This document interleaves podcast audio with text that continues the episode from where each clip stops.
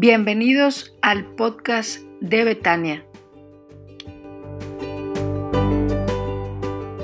Gracias a Dios por esto. Quiero invitarlos, hermanos, a meditar la palabra del Señor y, y prenda su dispositivo o abra su Biblia en el libro de Job.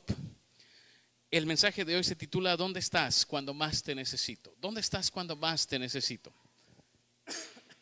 Y déjeme orar al Señor e iniciamos así. Padre, gracias por este tiempo.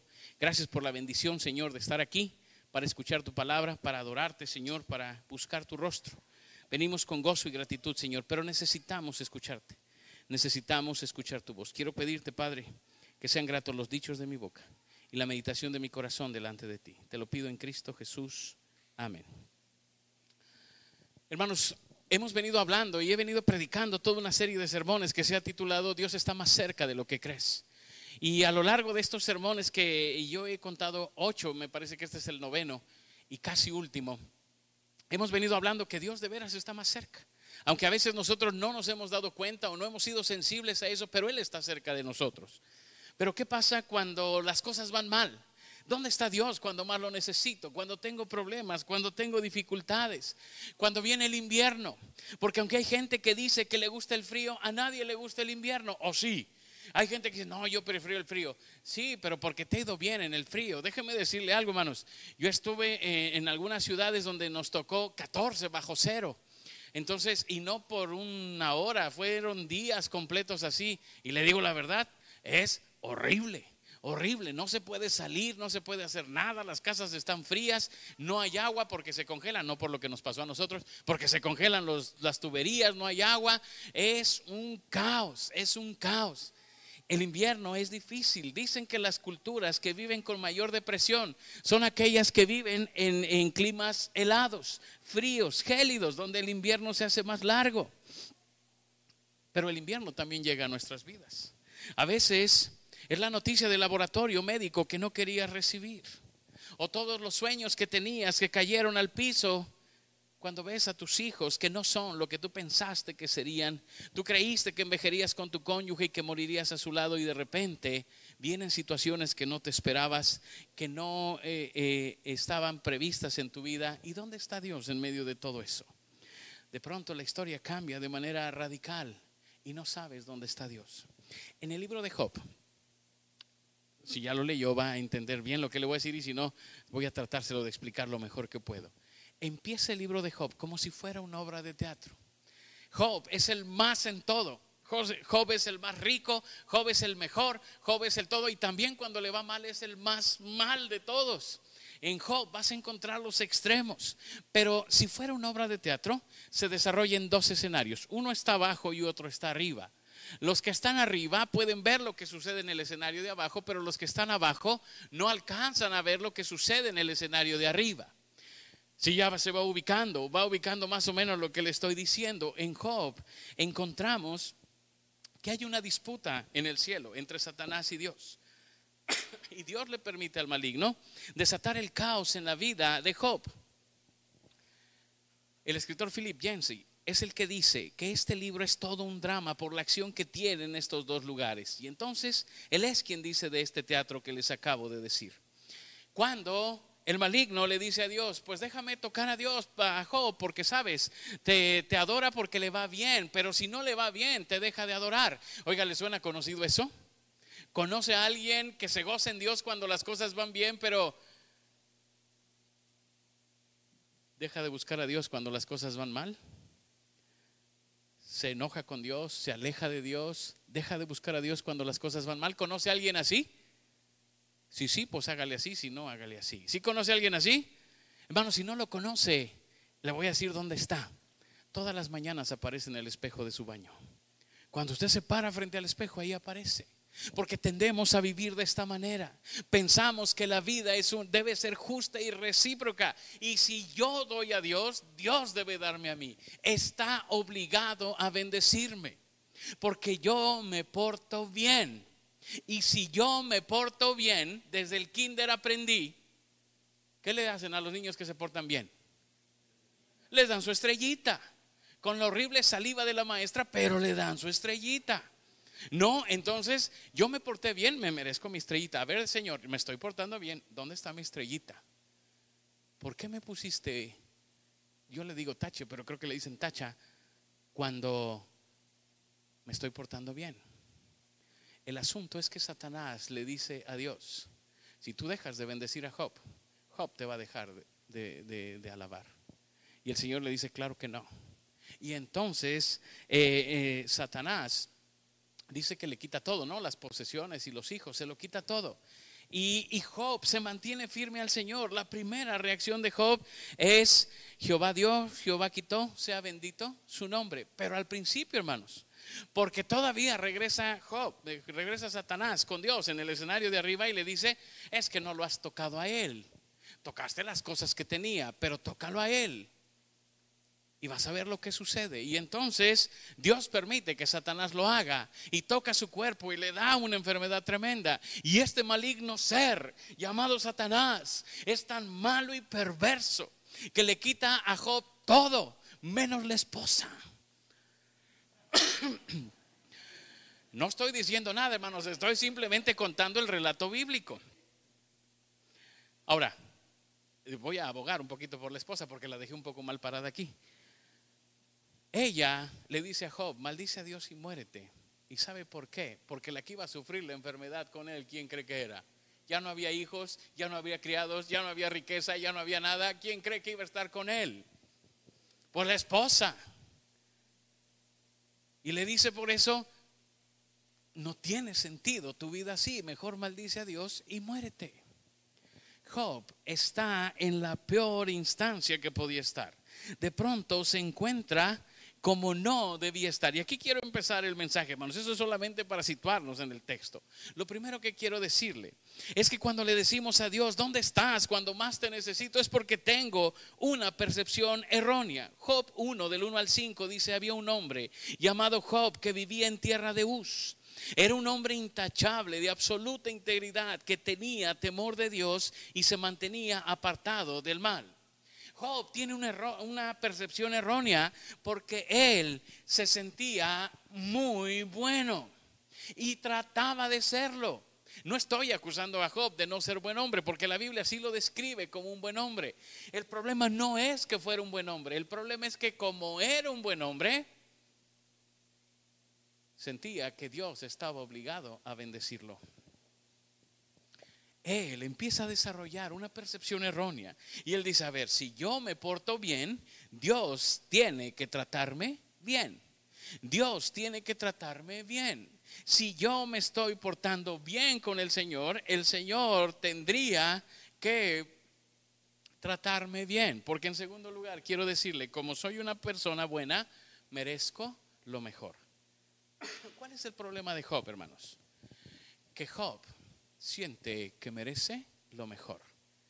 Y por eso tiene una reacción contra Dios, porque después de que Dios toca su cuerpo, ya no dice Dios dio y Dios quitó, sea bendito su nombre. Las palabras de Job es que se levanta y maldice el día en que nació. Si usted lee Job, va a encontrar que Job maldice el día en que nació, porque Job empieza a pensar, a ver, si yo soy tan bueno, ¿por qué me va mal. Déjeme hacerle una pregunta, hermanos, sencilla. ¿Cuántos Jobs hay aquí? Que han pensado alguna vez en su vida, si yo soy bueno, ¿por qué me va mal? Gracias, hermanos. Algunos sinceros levantaron la mano bien, otros hicieron así como, pero que no se enteren los demás. Hermanos, es que pensamos en la ley de la reciprocidad. ¿Me porto bien? Me va bien. ¿Me porto mal? Me va mal, pero me estoy portando bien. ¿Por qué me vienen las situaciones negativas? ¿Por qué tengo que enfrentar esto? ¿Por qué tengo que vivir esta enfermedad? ¿Por qué tengo que tener problemas con mis hijos? Si yo me porto bien, si yo voy a la iglesia, si yo estoy en el discipulado, si yo, bueno, no diezmo, pero lo intento. Estoy ahí tratando de trabajar esas cosas. ¿Por qué no me va bien? Porque estamos creando una percepción equivocada. Dios es Dios, hermanos, y es soberano, ¿sí o no? ¿Sí o no? ¿Amén o no amén? Ok, y si es soberano, ¿por qué está obligado a bendecirme si Él es soberano y puede hacer lo que quiera? Y que mire que sus bendiciones son nuevas cada mañana. Y dice el Salmo 23, el bien y la misericordia me seguirán todos los días. No estoy diciendo que Dios nos quiera castigar. Lo que sí estoy diciendo es que no tiene obligación de bendecirnos. Porque ni siquiera nos lo merecemos, hermanos. Porque dice la Biblia que nuestras buenas acciones son como trapos de inmundicia. Hace muchos años en un campamento nos mandaron a los varones a dormir en un cuarto y ya sabe que en los dormitorios de varones es un caos, hermanos. Empezaron a volar zapatos y ropa y pantalones y todo. Hasta que alguien dijo, hey, prendan la luz porque este, ya mojaron mi ropa, ya mojaron mi cobija y me estoy tapando con la cobija bien mojada. Y prenden la luz y este pobre le habían aventado una jerga, un trapo de esos que se pone a la entrada, mojado, y se estaba tapando con ese, hermano, porque ya en la confusión, pues él pensó que era su cobija un trapo inmundo, apestoso, y él pensaba que era su cobija. Las buenas obras, así nos vemos, queriéndonos tapar con el trapo de la entrada. Pero vamos creando esta percepción de Dios está obligado a bendecirme porque yo me estoy portando bien. Necesitamos tener mucho cuidado. Dios sí está cerca de mí siempre, pero no por eso siempre me va a ir bien según lo que yo creo. Porque sí siempre me va bien. A los que aman a Dios, todas las cosas les ayudan a bien. Sí, al final me va a ir bien. Pero a veces las cosas suceden como yo no quiero que sucedan. Iba yo manejando y me habló Patti y me dijo, oye, este, a mi hermana el boiler le dio un flamazo. Así de esas cosas que suceden. De pronto pasan las cosas que no quieres que pasen pero suceden. ¿Por qué, Señor, tenemos que vivir esto si yo me porto bien? Job entra en un momento de razón y llegan sus tres amigos a ayudarle. Y déjeme hablar, también ya hablé bien de su esposa y quiero hablar un poquitito de los amigos de Job. Los amigos pasan 22 capítulos expresando una idea que en su cultura y realidad era correcta. Ellos le decían a Job, Job, algo hiciste. Porque nosotros vivimos la doctrina de la, de la retribución. La idea es que la bondad genera prosperidad y bendición y la maldad sufrimiento. Todavía muchos hermanos en las iglesias creen eso. Todavía muchos saben que alguien se enfermó y ¿qué le dicen? Es pecado. Dios te está castigando, algún pecado traes, ponte a cuentas con Dios.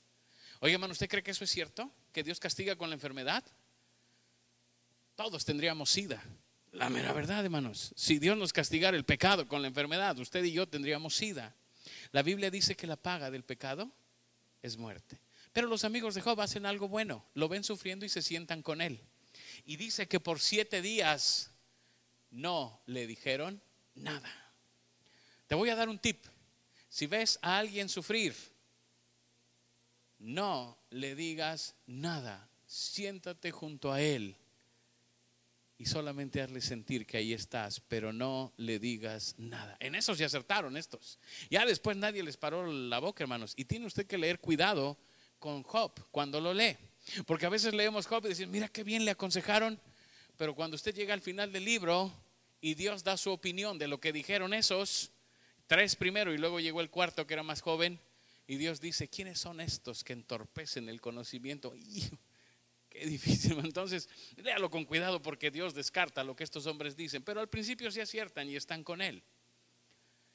Quiero decirle la segunda cosa ahora del sermón, le estoy contando la historia para que vaya conmigo y vaya comprendiendo lo que le estoy diciendo. Job empieza a tomar decisiones equivocadas.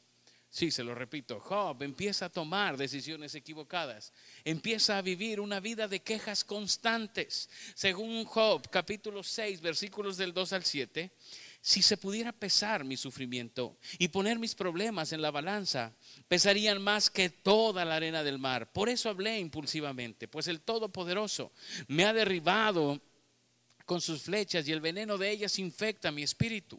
Los terrores de Dios están alineados contra mí. ¿Acaso no tengo derecho de quejarme? ¿No rebuznan los burros salvajes cuando se encuentran cuando no encuentran hierba y mugen los bueyes cuando no tienen que comer? ¿No se queja la gente cuando la comida le falta sal?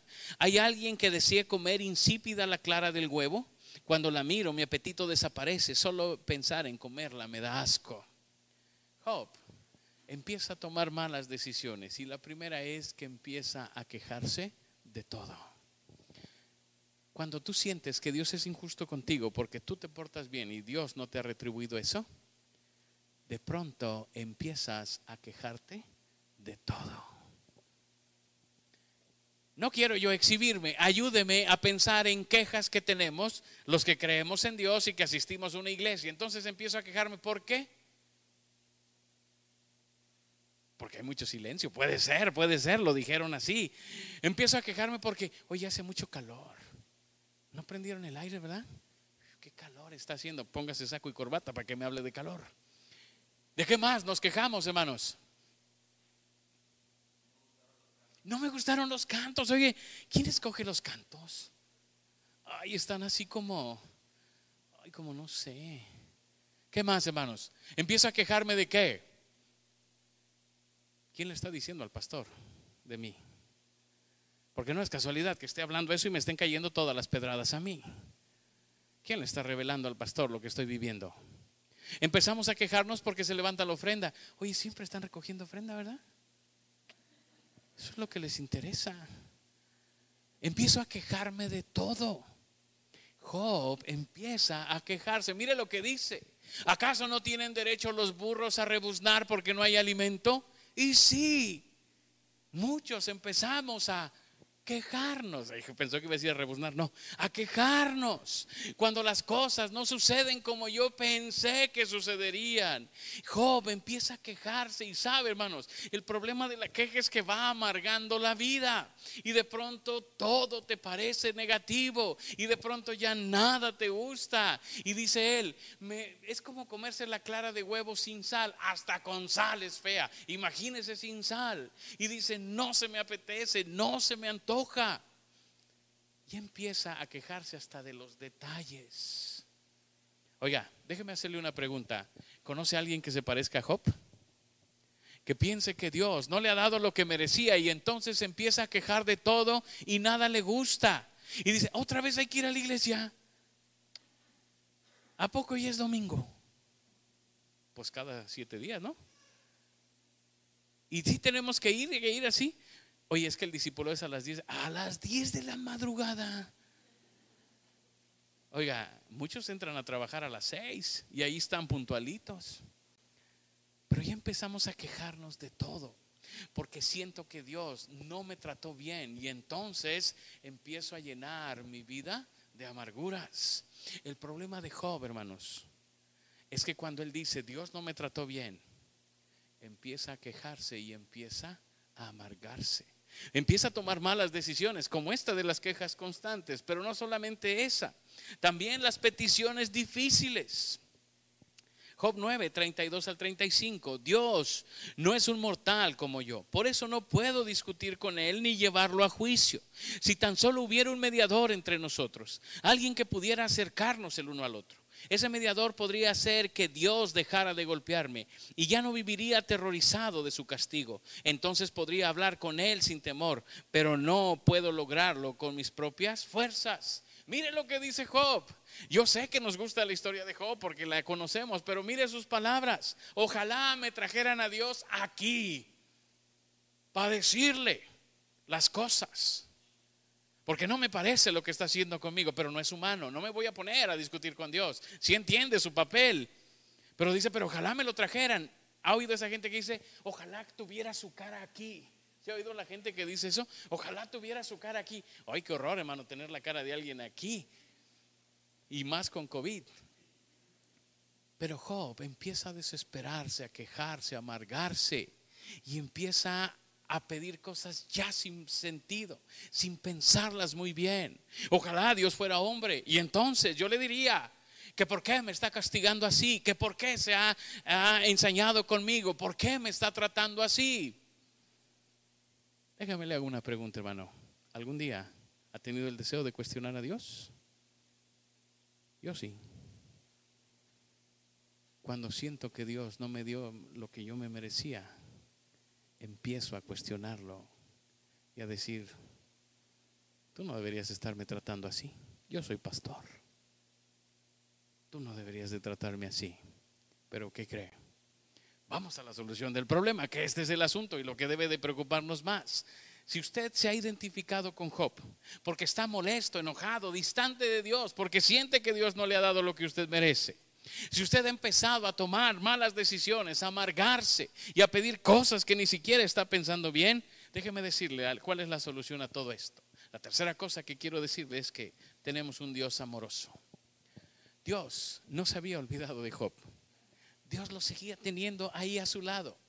Este Dios estaba sentado en las cenizas. Déjeme decirle lo que leí esta semana que me encantó. Dice que Job, cuando le pasa todo esto, se siente en cenizas, rasga sus vestidores y se siente en cenizas. Y estuve yo buscando qué quiere decir eso de sentarse en cenizas, porque por las cenizas caliente, ¿no? Sentarse en eso ha de ser una cosa espantosa. Lo que quería decir es que Job fue a buscar el basurero de la ciudad, ahí donde se quemaba la basura, y se sentó entre la basura quemada, queriendo decir, soy una basura para Dios, no sirvo para nada. Déjeme decirle, ¿dónde estaba Dios? Porque hemos estado diciendo que Dios está más cerca de nosotros de lo que creemos. Job empieza a hacer un montón de preguntas que no tienen sentido. ¿Por qué Dios hace esto? Este es un Dios cruel y despiadado que no me quiere.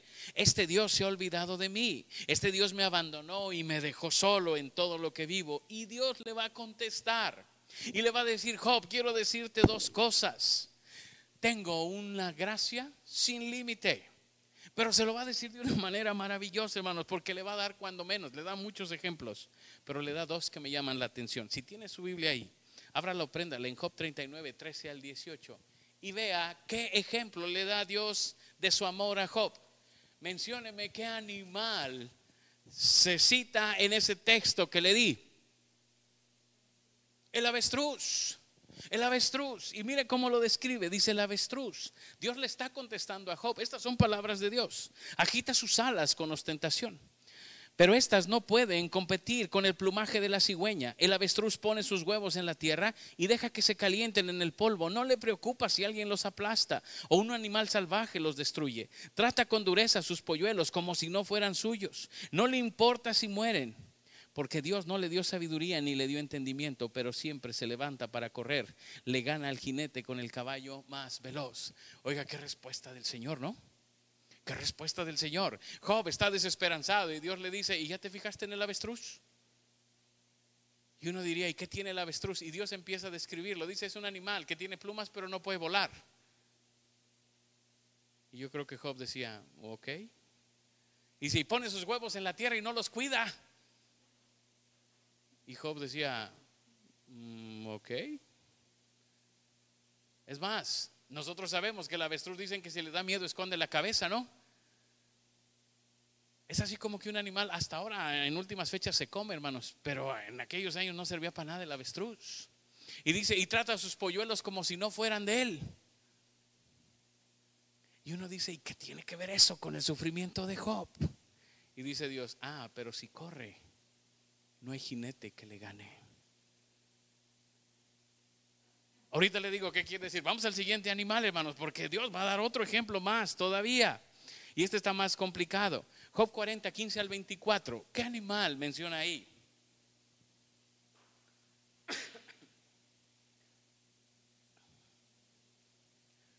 Job 40, 15 al 24 empieza diciendo, echa un vistazo al hipopótamo. En la Reina Valera 60 dice el behemoth y algunos dicen que era una figura mística. No, no, es, vea la descripción y parece ser el hipopótamo, hermanos, porque le dice, come hierba como un buey, mira qué fuertes son sus lomos y sus músculos en su vientre, su rabo es tan fuerte como un cedro, los tendones de sus muslos se entrelazan, sus huesos son como tubos de bronce, sus extremidades son varas de hierro. Es un excelente ejemplo de la obra de Dios y solo su creador puede amenazarlo. Las montañas le ofrecen su mejor alimento, donde juegan los animales salvajes. Se tiende bajo los lotos junto a los juncos del pantano, lo esconden. Las plantas de loto le dan sombra sobre los sauces junto al arroyo. El río tempestuoso no le molesta, ni le preocupa cuando crece el Jordán y que el Jordán se remolina a su alrededor. Nadie puede sorprenderlo con la guardia baja ni ponerle un aro en la nariz para llevárselo. Parece ser que está hablando del hipopótamo. Oiga, Job está desconsolado y Dios le dice, te voy a dar palabras de consuelo. ¿Ya viste el avestruz y el hipopótamo? Y uno dice, ¿cómo que qué tiene que ver eso con lo que estoy viviendo, Señor? Digo, gracias, pero ¿qué tiene que ver? Dios le está diciendo a Job, quiero decirte que hasta lo que a ti te parece despreciable, insignificante, está controlado por mí. Dios, lo primero que le dice a Job, ¿tú crees que no sé lo que pasaste? Si sé lo que hace el hipopótamo y sé cómo vive el avestruz, que para el tiempo en que se escribe, hermanos, eran animales inútiles. Y hasta para nuestros días, le digo, apenas se está comiendo el avestruz, yo no lo he comido, pero sé que se come. Pero algún día se ha hecho una barbacoa de hipopótamo usted. Que yo sepa, no. Que yo sepa, no. Y decimos, ¿eso para qué está ahí en la creación? Dios le dice a Job, pues quiero que sepas que hasta lo que para ti es despreciable está controlado por mí. Y es más, Job, déjame decirte algo, me gozo al ver la creación, porque yo formé todo eso pensando en ti. ¿A quién puso Dios sobre la creación? Al hombre. Y le dijo, Job, quiero que entiendas algo. Estoy al pendiente de todos los detalles de tu vida. ¿Quién, hermanos, más que el Creador, podía dar tantos detalles del avestruz y del hipopótamo que el que los formó? Y si yo tengo cuidado de esos animales que para ti son inútiles, quiero que sepas que sé cómo se mueven, cómo caminan, qué hacen, qué no hacen, dónde viven, de qué se cuidan. Y yo estoy al tanto de ellos. Déjame decirte que si tú te has preguntado, ¿dónde está Dios cuando yo sufro? está al tanto de todos los detalles de tu vida. Sí, hermanos, ahí va un amén. ¿Dónde está Dios cuando sufro? Cuidando todos los detalles de tu vida. Porque este Dios no se ha descuidado jamás. Y si es capaz de cuidar al avestruz y al hipopótamo, mucho más cuidado tiene de nosotros. El Señor le dice a Job, no te equivoques Job, yo tengo una gracia que no tiene límites y no te he descuidado jamás. Quizás las cosas no han sucedido como tú crees que debían suceder, pero ¿dónde crees que estoy, Job? Sentado en las cenizas junto a ti. Se lo repito, hermanos. ¿Dónde crees que estoy, Job? Sentado en las cenizas junto a ti. Se lo voy a tratar de poner en palabras para nosotros. ¿Dónde crees que estaba cuando el médico te daba el resultado de tu examen? Sentado junto a ti, escuchando al médico y abrazándote y diciéndote, sí, el diagnóstico es difícil, pero aquí estoy contigo. ¿Dónde crees que estaba cuando murió tu familiar? llorando a tu lado contigo, abrazándote y diciéndote, yo sé que es doloroso, pero aquí estoy junto a ti. ¿Dónde crees que estaba? En el accidente que tuviste. Ahí junto a ti, guardando tu vida. ¿Dónde crees que estaba cuando Cristo Jesús murió en la cruz del Calvario? Junto a ti. Para que tú pudieras tener vida. Lo que se nos olvida siempre, hermanos, es que no solo nosotros sufrimos y los nuestros sufren y mueren. El Hijo de Dios sufrió y murió. ¿Y dónde cree que estaba Dios en ese momento? ¿Junto a Jesús? No. Porque Jesús dijo, Dios mío, Dios mío, ¿por qué me has desamparado? Estaba junto a nosotros, diciéndonos, no te preocupes, en Él tendrás la vida. No se nos olvide ¿dónde está Dios? Porque el único que ha sido abandonado por Dios fue Jesús en la cruz del Calvario. ¿Y sabe por qué lo abandonó? Para no abandonarnos a nosotros jamás. Por eso dejó a Jesús en la cruz del Calvario, solo para que tú y yo jamás estemos solos. La historia de Job, hermanos, es la historia del Dios que se siente en las cenizas y llora con Job y está con Job en todo momento. El Dios que no te abandona jamás.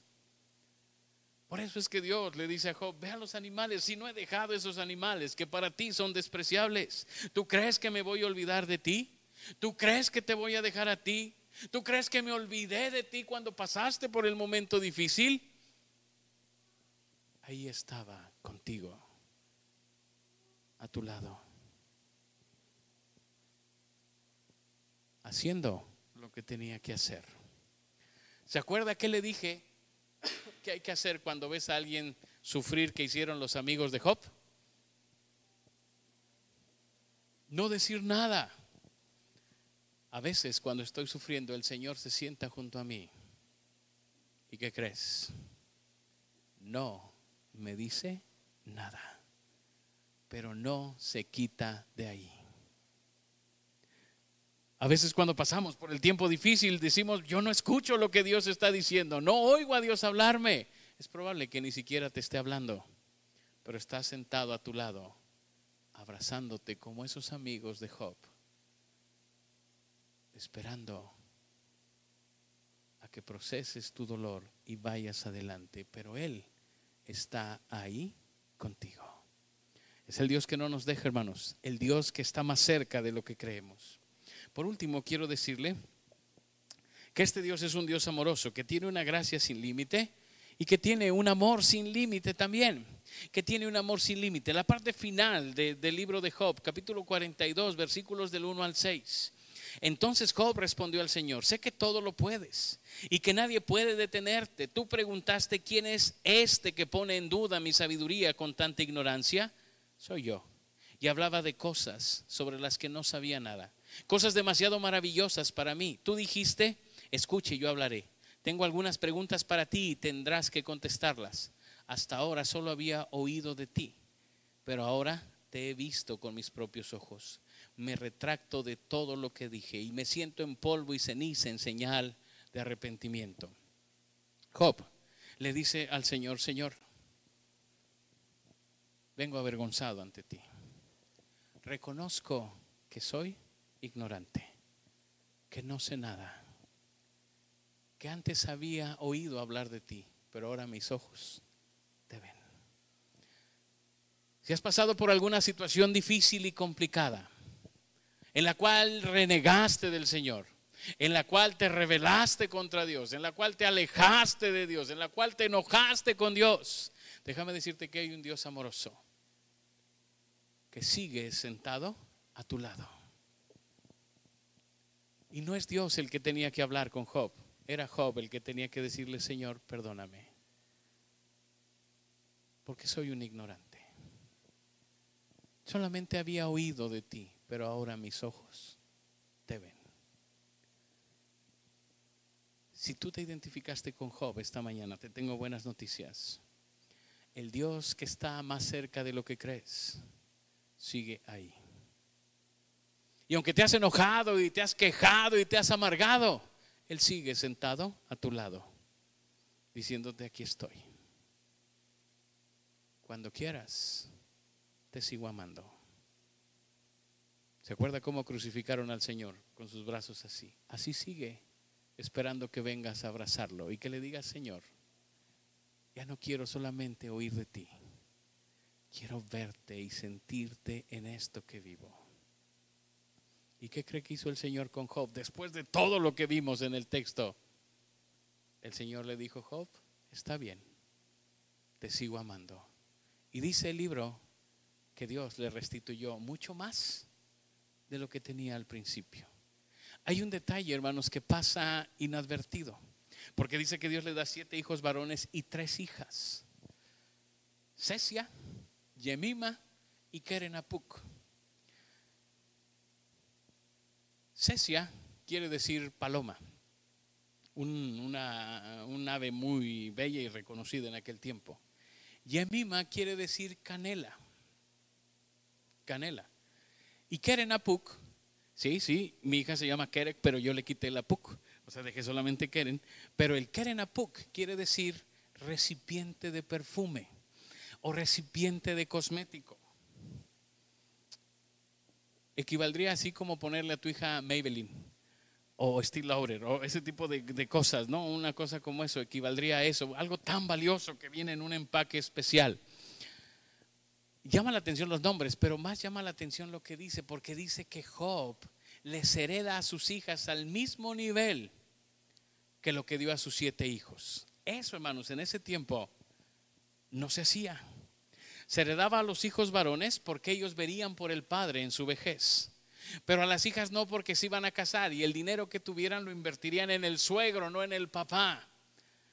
Es como si usted deposite en mi afore. A usted no le va a redituar nada, pero yo voy a ser feliz. Piénselo. Bueno, el que Job diera, diera herencia a sus hijas equivaldría a esto. ¿Por qué Job hace esto? Porque ahora que tiene estas tres nuevas hijas, ya se aprendió los nombres, Cecia, Yemima y Keren Apuk, ¿por qué les da herencia?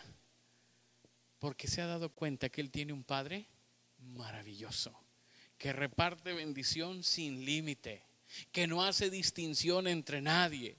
Y dice, y si mis hijos tienen herencia, mis hijas también. Y reparte para ellas también. ¿Sabe qué es lo que está haciendo Dios? Perdón, Job copiando el modelo de Dios. Porque Job entiende que Dios bendice a todos. Que no hay distinción, que no hay límite, que Dios bendice a todos. Y entonces hereda hijos e hijas. La vida de Job se transforma cuando deja de reclamarle a Dios dónde estabas y se da cuenta, pues Dios siempre ha estado aquí a mi lado. Dios no me ha dejado jamás. Y entonces su visión cambia, su manera de vivir cambia, sus valores se transforman. Y entonces es el Job que sí queremos ser. No el Job que se queja, se amarga y se aleja de Dios, sino el Job que empieza a vivir siguiendo el modelo de Dios. ¿Por qué no cierras tus ojos, inclinas tu rostro y oramos al Señor? ¿A cuál de los dos Job te pareces más? ¿Al primer Job que describí? Aquel que siente que Dios ha sido injusto, que se ha enojado con Dios, que se ha distanciado de Dios. O aquel que dice Dios es tan bueno que ni en mis peores momentos me dejó. Este Dios del que había oído antes, pero ahora mis ojos le ven. quiero invitarte para que si tú esta mañana te identificas con el primer Job, le digas, Señor, perdóname por no valorar todo lo que haces por mí. Allá en el Nuevo Testamento dice, si Él tiene cuidado de las aves, ¿cómo no cuidará de nosotros también? Cierra tus ojos y dile, Señor, Abre mis ojos para que yo pueda verte, para que pueda conocerte, para que pueda volver a gozarme en ti. Aquel Job del principio, que se sentía tan bueno, llegó a ser mejor, porque conoció a Dios de una manera diferente. Dile al Señor, Señor, déjame conocerte de una manera diferente que no te conozca de oídas, de lo que dice la gente. Déjame palparte junto a mí, déjame sentirte junto a mí, déjame escucharte junto a mí. Transforma mi vida para siempre. ¿A quién iremos, Señor? Si solo tú tienes palabras de vida eterna. Señor, necesitamos tanto de ti. De tu voz, de tu presencia, de tu compañía. Algunos de nosotros, Señor, nos distanciamos de ti, nos enojamos contigo, nos rebelamos contra ti. Perdónanos, Señor. Necesitamos tus brazos de amor. Necesitamos tu gracia maravillosa. Necesitamos de ti. Transforma nuestras vidas, como lo hiciste con tu siervo Job. Y Padre, que todos nosotros, los que aquí estamos, podamos verte con nuestros propios ojos y conocerte como el Dios bueno, grande y maravilloso que eres. Que hace una creación tan maravillosa que ni siquiera comprendemos en su totalidad.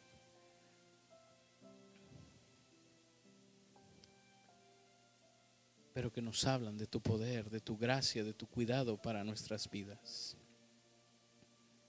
Permítenos, Señor, vivir para ti. Restaura el gozo de nuestras vidas. Y Señor,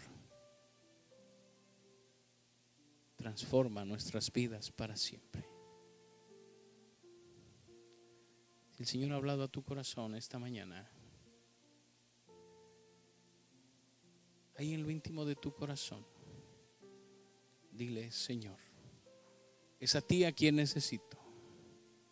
Es tu amor y tu gracia lo que pueden transformar mi vida. Haz una oración y dile esto. Y deja que Él transforme tu vida para siempre.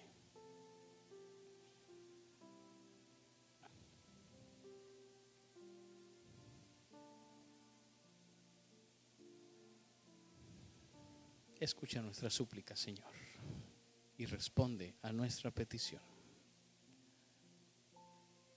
Seguimos orando al Señor, póngase en pie, vamos a rogar la bendición del Señor para esta semana que iniciamos. Gracias, Padre. Gracias, Señor.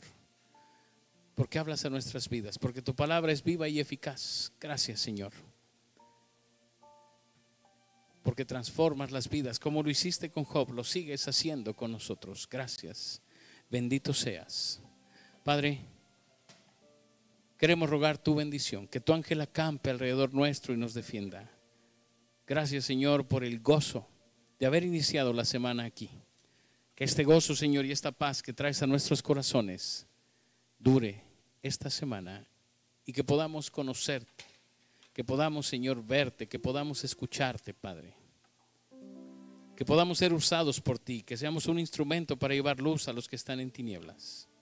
Y que la próxima vez que tu iglesia se congregue podamos contar cuán grandes cosas has hecho en nosotros. Llévanos en paz, guárdanos, bendícenos, ayúdanos y prospéranos, Señor. Te lo suplico en Cristo Jesús. Amén.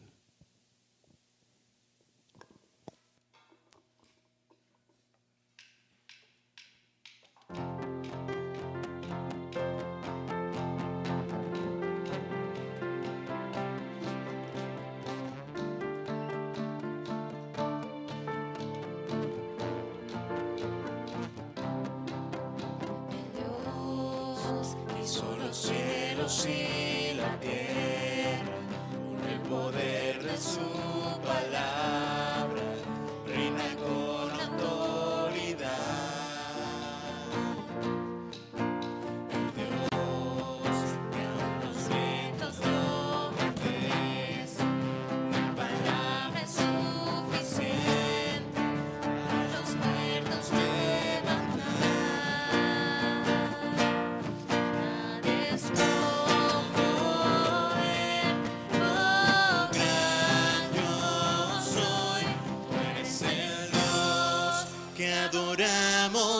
todopoderoso y soberano, grande en misericordia